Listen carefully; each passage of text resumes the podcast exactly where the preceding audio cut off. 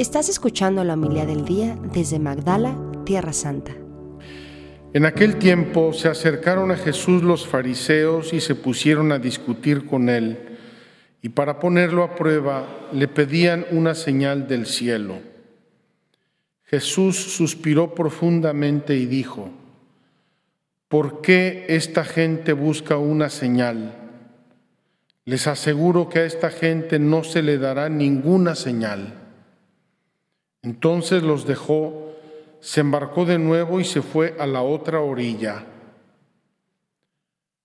Palabra del Señor. Gloria a ti, Señor Jesús.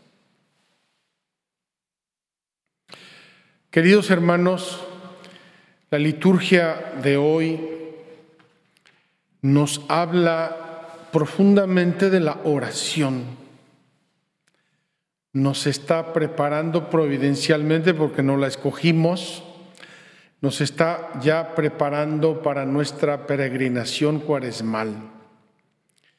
Quiero comenzar con el Evangelio de hoy, un Evangelio muy breve, pero muy sustancioso.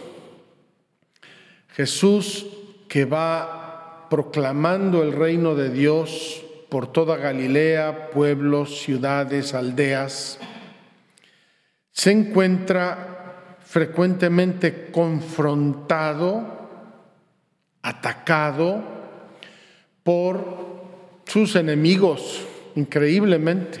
A uno que pasa haciendo el bien, le salen enemigos. Así es la pobreza y la miseria del corazón humano.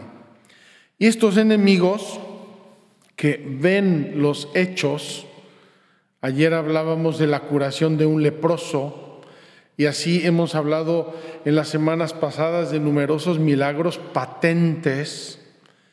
Ven los hechos, pero sus prejuicios mentales no les permiten aceptar ni entender lo que están viendo.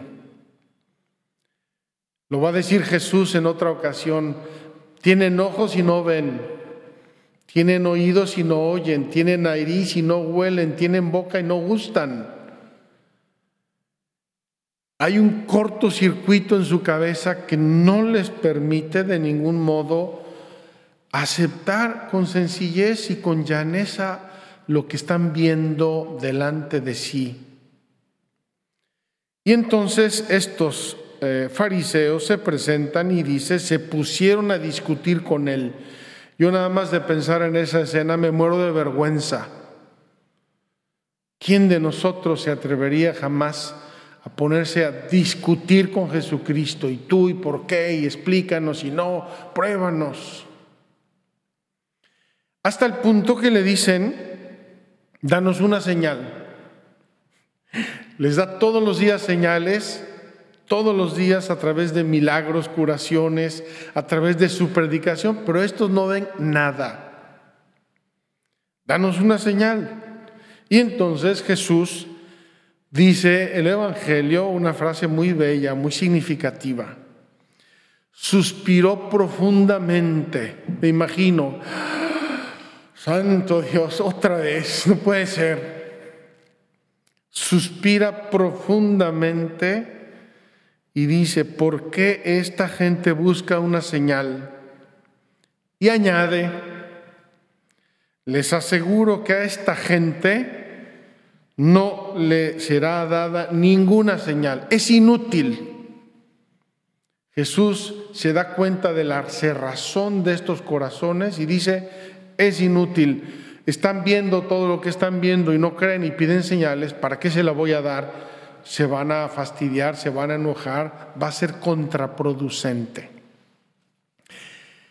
Esta actitud de estos fariseos va a continuar en la vida histórica de Jesús, en su ministerio, va a continuar hasta el punto de que Jesús les va a dar la señal más grande que se puede dar, y es la resurrección de Lázaro una resurrección patente, porque ya olía mal. Y precisamente por la resurrección de Lázaro deciden acabar con él. Podemos ver ahí, intuir en Jesús esta preocupación. Esta gente no me cree, no me creerá y van a seguir empedernidos hasta que decidan matarme. Dice, ¿para qué les voy a dar una señal? Mejor no pierdo mi tiempo y tampoco precipito las cosas. Al final termina el Evangelio con una frase muy linda que eh, a mí me llena de ternura y de una santa envidia. Dice, entonces los dejó, se embarcó de nuevo, se subió en una barca y se fue a la otra orilla. Me imagino a Jesús medio triste, medio derrotado humanamente hablando, quizá en un cierto momento de depresión, ¿verdad? Está haciendo esfuerzos, está predicando y se encuentra este muro de cemento delante y casi, casi, repito, casi, casi como derrotado, se sube en la barca y se va del otro lado, probablemente a descansar, probablemente a encontrar a gente más humilde, más abierta y se va. ¿Cuánto me hubiera gustado a mí ser el barquero de esa barca para consolar a Jesús? para decirle que siguiera adelante, que no se detuviera, que no les hiciera caso a esos fanáticos eh, mm, eh,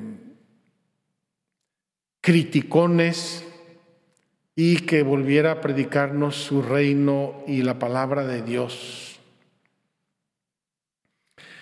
El aleluya de hoy nos recuerda, yo soy el camino, la verdad y la vida. Nadie va al Padre sino por mí.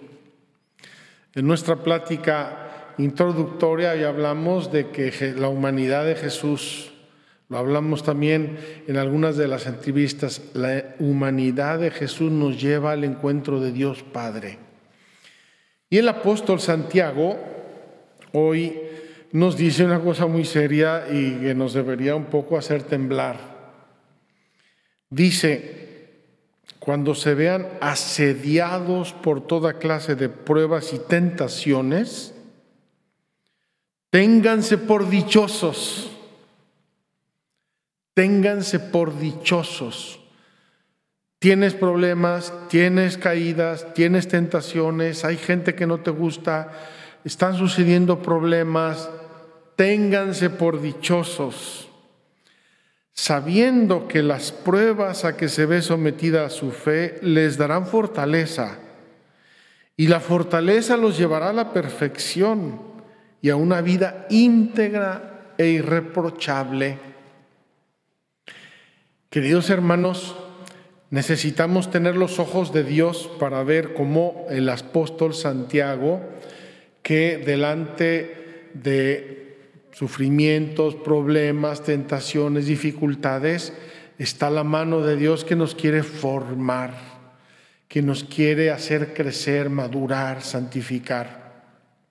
Y continúa, si a alguno de ustedes le falta sabiduría, es decir, si alguno de ustedes no es capaz de ver la mano de Dios en las pruebas y las tentaciones, pídasela a Dios el tema de la oración. Pídasela a Dios y Él se la dará. Porque Dios da a todos con generosidad y sin regatear. Pídesela a Dios. Queridos hermanos, ¿cuántas veces queremos solucionar momentos de profunda dificultad y todos los tenemos con sucedáneos humanos, muy humanos?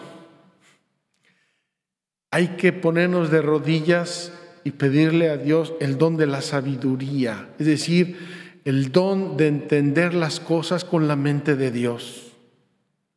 Pero añade Santiago sin titubear. No, pero tiene que pedírsela con fe y sin dudar. Pues el que duda se parece a las olas del mar que van y vienen agitadas por el viento. Como yo no dudo en que Dios me puede dar lo que le pido, yo sigo y sigo y sigo hasta que me lo dé. Estamos intentando aprender a orar en esta peregrinación cuaresmal y aquí nos está diciendo Santiago cómo. Quien es inconstante e indeciso en su vida, es decir, en su oración, no recibirá nada de Dios.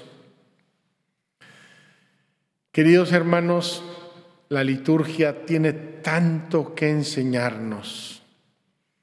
Y así hoy, de la mano de la liturgia, nos seguimos preparando para nuestra peregrinación cuaresmal. Firmeza en el pedirle a Dios.